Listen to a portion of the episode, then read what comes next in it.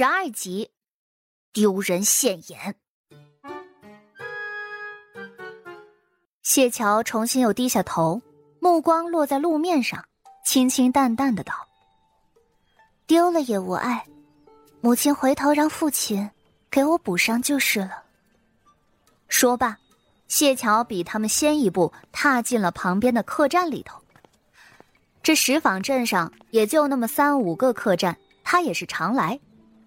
谢桥刚一踏进去，那客栈里头的小二眼神就是一亮，还不用他开口，立即就道：“谢姑娘，您这个月提早下山了，今儿要甜的还是辣的？今儿的鱼特别新鲜。那便上鱼吧。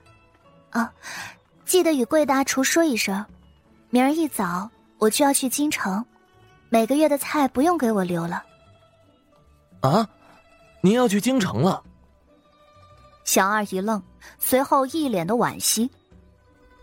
好，那小的这就去替您转告去。卢氏紧跟着过来，看到这一幕，眉头就有些皱了起来。你与这小二攀谈什么？没得丢了身份。我是什么身份？母亲若是不说，我便也只是山上下来的女官而已。况且此地民风淳朴，没有母亲想的这般复杂。说着，这店里的掌柜竟然还亲自过来给谢桥送上了一坛酒。那掌柜的目光还在卢氏母女身上停顿了片刻，随后干笑两声走了回去。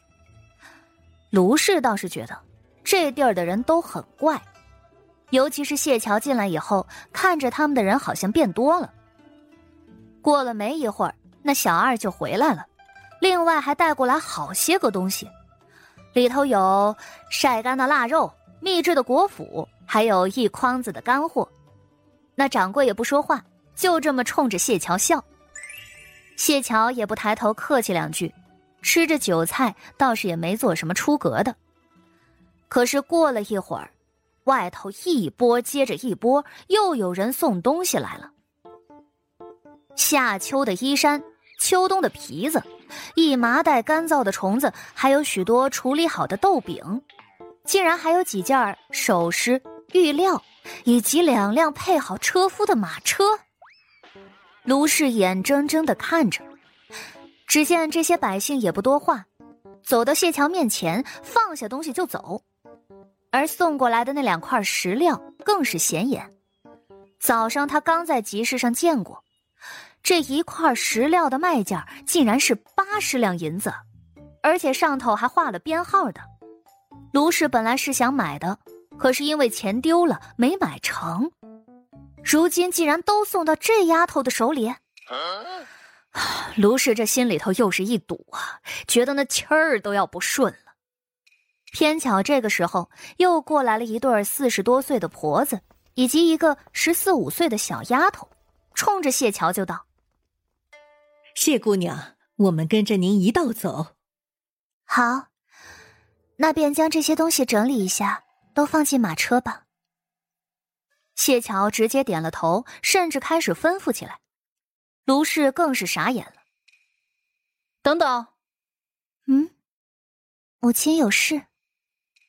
谢桥的语气仍然是淡淡的，卢氏下意识便道。这都是别人送的，为什么要送给你？莫不是你仗着你父亲的威名，在此地剥削百姓了？要不然呢？就她一个十六岁的小丫头，能这么得人心，收到这么多好处？谢桥没忍住，轻笑了一声。京城离此地十万八千里。远的没边儿了。我爹若是能有那个威名传过来，您今早还会被偷银子吗？不过就是从前为他们做过些小事儿，如今听闻我要走，送些东西以表感谢而已。姐姐，这玉石也是吗？这两块加起来要一百六十两呢，普通百姓怎么能送得起呢？哦，他们啊。的确不是别人送的，谢桥扫了那石头一眼。那家的老板欠了我银钱，又没有现银还，如今我急着要走，便用这东西抵了的。姐姐越说越过分了，莫非姐姐是放债的前主吗？私下放债，这可是要吃官司的，姐姐可别做糊涂事啊！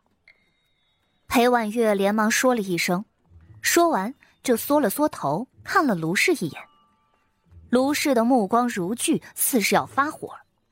谢桥却微微叹了口气：“我做事也无需向你们一一交代解释的，烦得紧。如今是要一路回家的，所以他也不想和这继母。”以及隔着一层的妹妹起什么冲突？便是他解释了，他们也会有别的问题，一层一层没完没了。你，你心里还有没有我这个母亲？我如今也是关心你呀。卢氏的声音也大了起来，指着那块石头说道：“你自小在那道观里生活，你爹也从不管你，你能有什么银钱借给别人呢？”你这事儿必须要给我解释清楚了，否则这京城你也别回了，咱家丢不起这人。谢桥手里的筷子顿在了空中，客栈里头瞬间寂然无声。裴婉月的目光亮了亮，这一路上的事儿肯定会传到谢伯伯的耳朵里，到时候，掌柜的突然走了过来，这位夫人。便是谢姑娘的继母吧？哎呀，看着也像。毕竟若是生母，有什么问题私下问问便是了，必然不会如此声如洪钟的开口就质问。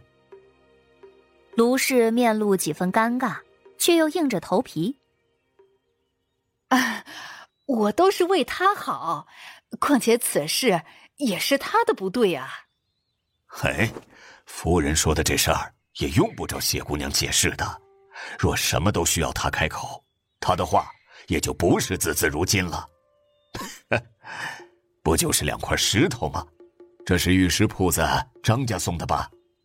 他家儿子和老母亲早些年差点死了，是送上了水月棺材救活的。为了治病，还是谢姑娘借了两株顶好的人参给他，他一时没银子，便就先欠着了。这事儿啊，我们大伙儿都知道。如今谢姑娘走得急，张家送两块玉料抵债，这有什么不妥了？